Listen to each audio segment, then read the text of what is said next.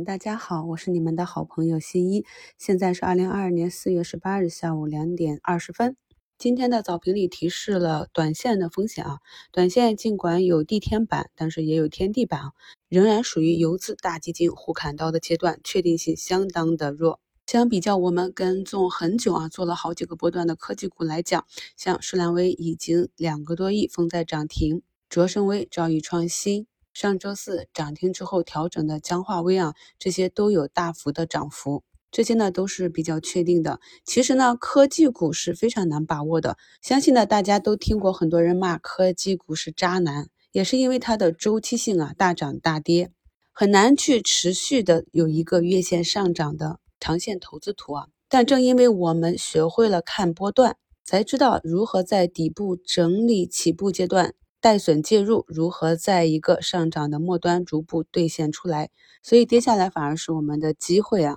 所以懒不得啊！新一平时在新米团和节目中教给大家如何去看个股的周期，如何去判断个股和板块的顶底区域，这些大家都要熟记于心。短线呢看的是情绪面，中线呢更多的依靠是政策面，有一个大的政策题材出来就可以做一段操作。长线呢，则是要看企业和行业的基本面，所以呢，短线是更偏重于心理的博弈；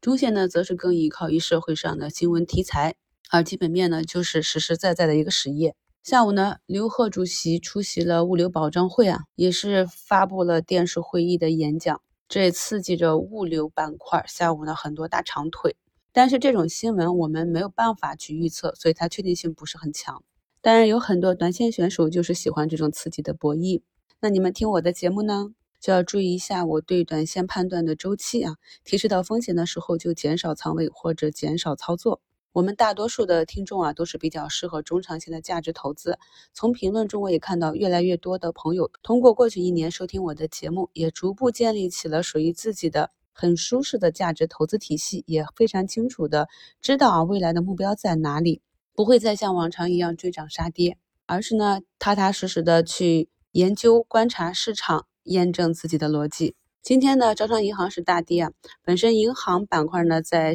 前两周也是逆势上涨，风险嘛也是涨出来的。上周呢也提示了风险，而且呢周末的降准不及预期，这也是资金埋伏银行板块的原因之一。事件的落地呢，往往就刺激了资金的兑现，这也是银行板块在。今天下跌的原因之一。今天呢，创业板指啊站上了五日线，而沪指呢也是把早上的跳空缺口给补上了。昨天给朋友们发的一周展望里也跟大家讲，本周的下跌啊回踩啊都是给我们去低吸这些底部啊慢慢走出来的这样一个机会。也跟大家讲，我们去分仓持有啊，比如说今天的。科技股啊低开高走，那我早盘跟大家分享的医美啊，目前也是涨得还不错。这些呢都是可以让我们非常从容的低吸高抛滚动持仓的标的。而一些医药股和其他正在调整中的个股呢，调整的幅度也不大。我们做一个仓位的匹配，整体的净值还是一个上涨。而且呢，可能啊明后天节奏又换过来，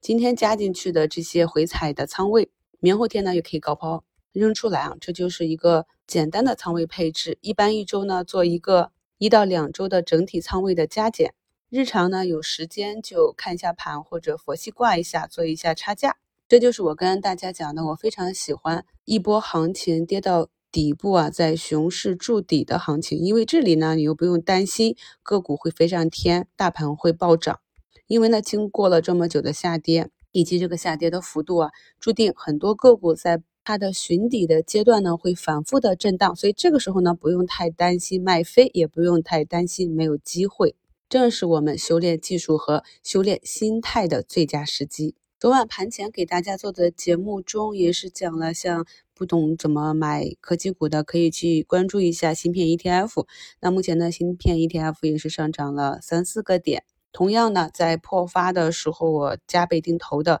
科创板五零，今天也是站回了一块钱以上，涨幅呢达到百分之三。这些呢都是我在十几年的看盘经验里找到的一些相对确定性比较强的一些机会啊。在前两个交易日的节目评论中啊，也看到有的朋友呢也学会了这些方法。就有朋友提问我说啊，石兰威也是企稳了，可不可以试一下？那可以看到今天呢，石兰威就涨停了。所以大家看啊，当你看好一只很喜欢的标的的时候呢，再结合技术点位，就可以很好的抓到它的启动点。这中间需要的就是耐心和我们不断的学习提高。在科创板和创业板不断创新低的过程中，其中有一些板块呢和个股啊反而不再创新低了，那这就是见底的标志之一。有嘉兴粉丝信我啊，说在听新一节目以前，一盘散沙，不知道为什么买卖每天的追涨杀跌，听到别人推荐一只个股就买进去，也不知道为什么涨，为什么跌，往往是割肉之后呢，删除自选啊，过一段时间回头看，反而是卖到了最低点，股价在之后呢也是翻倍的成长。而经过了在过去一年里啊，我们新米团的学习，逐步的呢，也对市场有了更深的认知，也能够区分短线、中线、长线，也知道呢哪几个板块是比较有前景的，是资金呢比较喜欢在里面做滚动的板块之中，哪些是资金比较喜欢的个股，而哪些个股是实际有未来业绩支撑的。找到目标之后啊，好的公司总是不会让我们失望。这就是我来到喜马拉雅给大家做财经节目的初衷。因为其实看透了市场的本质，在这里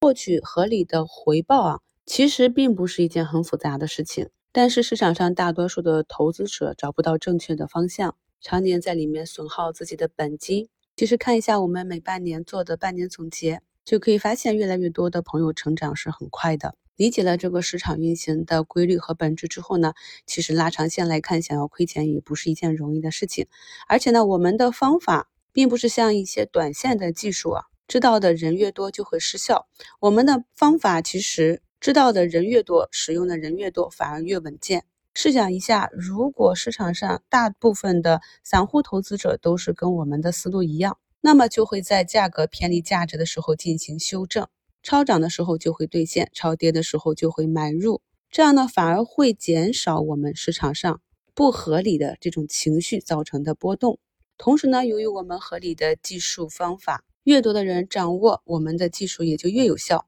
股价是跌到了我们的支撑位，就会正常的反弹起来；涨到了压力位，就会正常的摩擦。是要继续调整还是突破，我们一下就能看得出来。所以我认为啊，现在才是介入股市最佳的时刻，而不是整个市场情绪溢价，股价涨到天上的那种所谓的牛市。大家也可以把新一的节目转发分享给您的家人和朋友，跟我们在乎的人一起学习进步，未来收获更好的明天。北上呢已经休了三天假了，从明天开始，北上就恢复买入卖出。明天干扰市场涨跌呢就会多了北上这一条，究竟他们是要追涨进来呢，还是要继续砸盘？根据我们自己手中的个股和预判，在尾盘做一下仓位的调整。高抛了的，看是不是要低吸回来，还是等第二天开盘下杀的时候再去低吸，又或者要不要买一点自己看好的回落的个股的底仓？我早盘进行了低吸，